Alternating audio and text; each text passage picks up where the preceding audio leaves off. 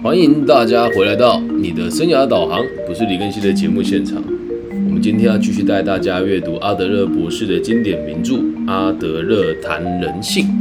那今天呢，我们进行到了我们的 EP 第五十五十一集还是五十二集哦？确认一下，应该是第五十二集了。今天我们的题目叫做“和谐的社会”。那我延续的我们之前的上一集的内容，讲社会意识的部分哦，来进行今天的整个节目的开展。那我们就准备开始今天的内容喽。前面我们提过了几个关于社会意识的名词，接下来我们用几个例子哦，来让大家了解，就是社会意识更详细用在生活跟个人的人格上面的概念是什么。书里面举一个例子哦，他说有一名年轻人。他和他的一群好朋友去一座岛屿里面游玩，结果呢，有一个同伴探身之后掉到了悬崖边，失去重心之后跌入海中。那这个年轻人表示很好奇，但就只是倾身向看，倾身向前看着自己的伙伴坠入海中，他并没有做出任何救援的动作。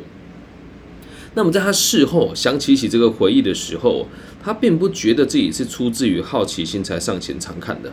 所以他自己不认为说啊，我是好奇才上前查看。那其实是不是呢？其实就是因为他没有去拯救他这名同伴。那虽然这个跌入海中的朋友后来被救起来，没有什么大碍哦。但是对于这个叙述事情的这个男子，我们就可以肯定他是缺乏社会意识的。即便他对我们说他这辈子从来没有伤害过任何一个人，即使他是这么表示的哦，那他也说他和朋友的关系很不错，但也不会影响我们对他的判断。所以社会意识的初步概念就是，你有没有办法在替别人付出，或站在别人的角度上去想事情。如果这个事情发生在你我的身上，而你我是属于社会意识比较强的朋友，那你一定会在第一时间就马上打马上打打电话，呃呼救，或者是马上找到附近的人来协助你做这件事情，而不是只是单纯请身过去看看你朋友有没有摔死了啊的这个意思哦。那我们如我们敢这样子的假设哦，当然有其他的证据作为后盾。阿德勒博士继续继续举例哦，他说这个年轻人呢，在他们的研究过程当中哦，他很常做一个白日梦，就是他自己一个人关在森林里面的一个小房屋里面，远离人群。而这样子的景象也是他画图画中常见的主题哦。只要对幻觉有所认识，也了解这个人的背景。很快就能够从从这个人的梦境里面看出，他相当的缺乏社会意识。撇开是非对错不谈了，我们必须得说，这个人的心灵成长出了问题，阻碍社会意识的正常发展。这样对他来说是比较公平的。所以很多人没有社会意识，并不是他愿意的，而是在他的成长过程当中，并没有人指导他，让他成为有社会意识的人。那我们再用书里面的另外一个例子来让大家。看看社会意识的真真跟假差在哪边哦，因为这个社会上有太多看起来道貌道貌岸然的人，但实际上他们是真的有社会意识吗？或是他们真的是对这个社会有兴趣吗？我们是不能确定的。书里面另外一个例子是这么说的：有一位老婆婆在准备搭公车的时候，她不慎滑倒在雪地里面，卡住了，爬不起来。很多人从她身边走过都没有去帮助她。他就落到了无人注意的处境。后来啊，总算有一名男子过来扶他起身了。这时候，一直躲在附近的另外一个男生跳出来，走到老婆婆的身边，对那个老婆婆跟拯救她的人说：“谢天谢地，谢天谢地，我总算等到一个有良心的人出现了。我在这里等了足足五分钟，一直等，一直等，看看有没有人过来扶老太太一把。结果你是第一个。”那这个人的行为就很有趣哦。从这个事件我们可以看出，人们怎么滥用社会意识哦。为什么讲滥用呢？因为他流于表面功夫，他都已经看到他这个样子了，他还不过去帮助他。而这个男子的把戏很容易被拆穿哦。他摆出法官的姿态，就认为他是最大的嘛。那他赞美别人，也批评别人，但是自己啊，却对这一切的事情袖手旁观。有趣吧？所以很多时候你不要说，哎，有些人把话说的很好听，但是所谓的有社会意识，也要看他真实的作为有没有对其他人产生正面的影响那我们前面举的这几个例子呢，相对都是比较简单的这个情形哦。我们的主题今天叫做和谐的社会嘛，那我们继续往下看，什么叫和谐的社会哦？至于社会意识啊，有些情形更加复杂，我们很难判断他们的社会意识到底是强的还是弱的。在某个案例当中哦，有一个将军明知大战争的大势已去，但他却依然逼迫成千上万的士兵做无谓的牺牲。那这个将军他当然是这么认为啊，他说这样子做是为了这个我们群体的利益，许多人也同意他的做法。但是不管他怎么替他自己解释哦。怎么样都称不上是个真正会替别人着想的人。那这个如果引用到现在时事，这个我们以平心客正平呃平心而论哦，来看看这个所谓的乌俄战争，大家都觉得泽伦斯基很伟大，但是泽伦斯基也没有选择要善待他的人民呢。理解我的意思吗？所以有社会意识的人一定会说，好，那我们坐下来好好谈一谈，我们要怎么做。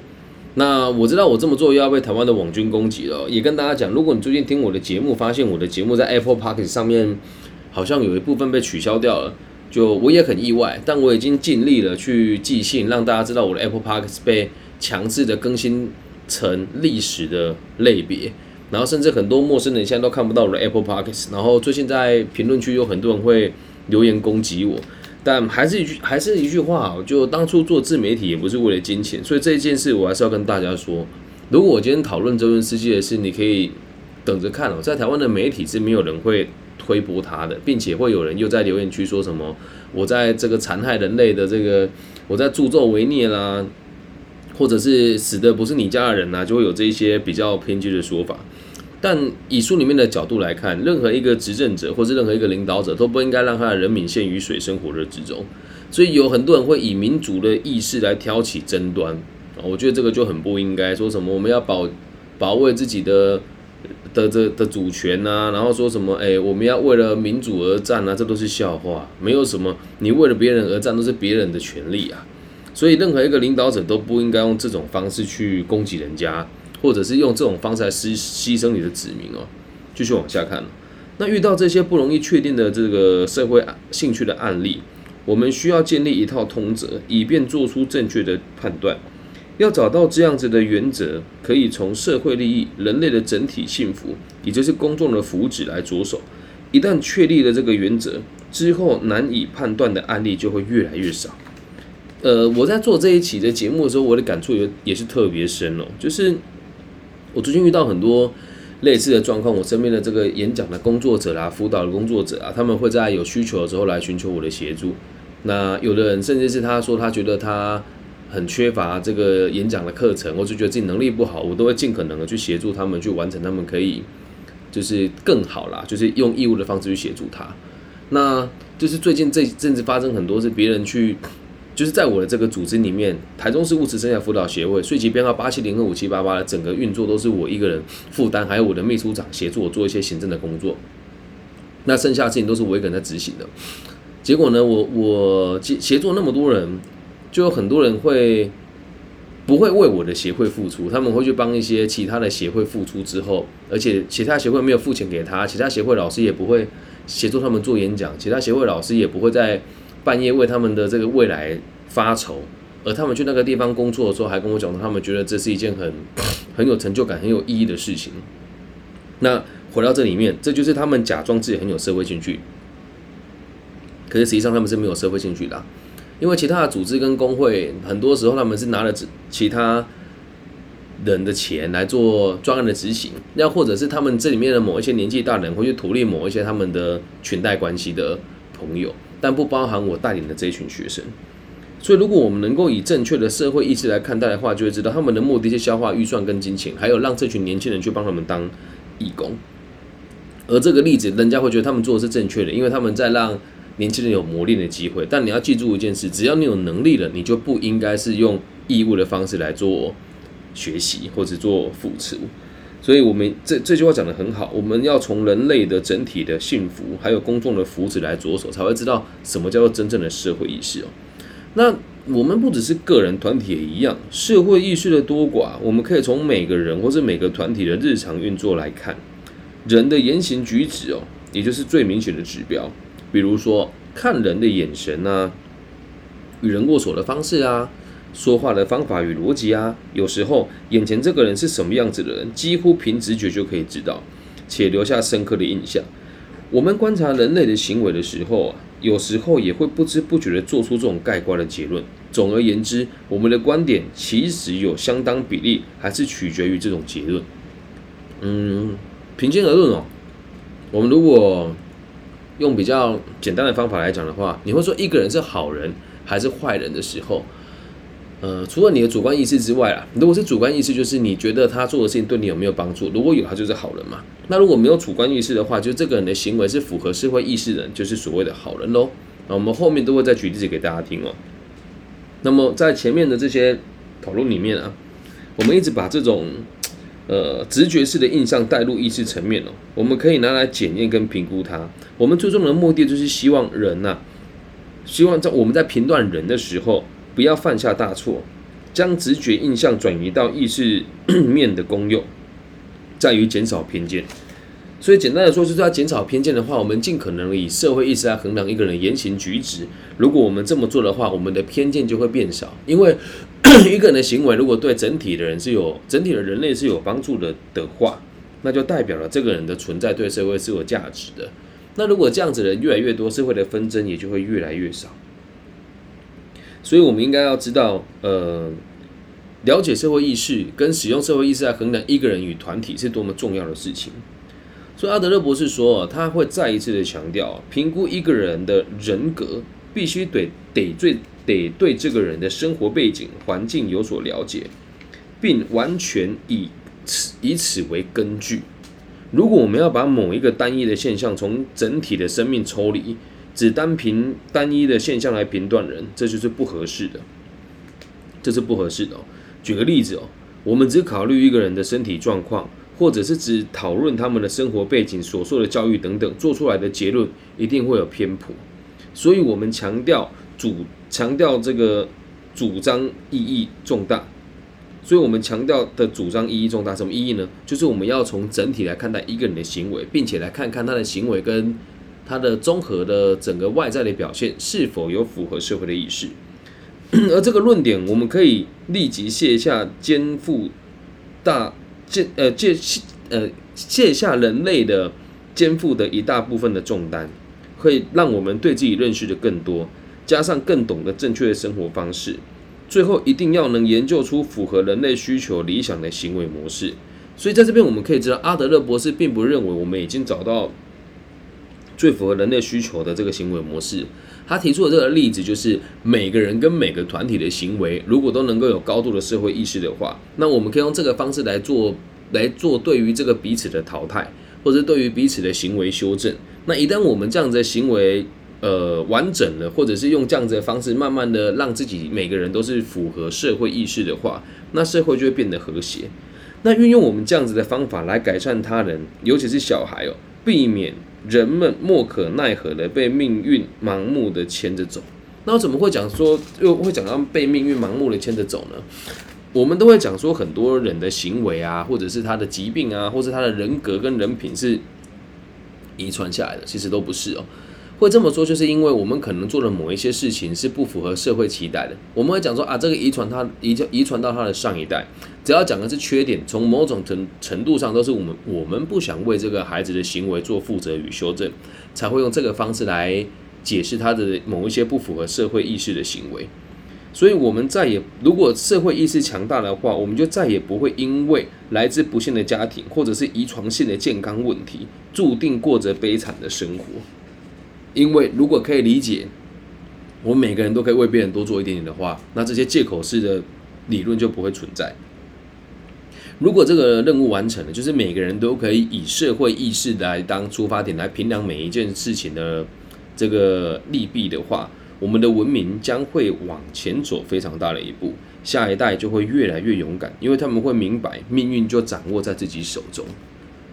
很有趣的解释吧。从社会意识竟然可以理解到什么叫做和谐的社会，那和谐的社会并不是一代就可以完成的，拥有社会意识的逻辑也必须得推及到下一代去，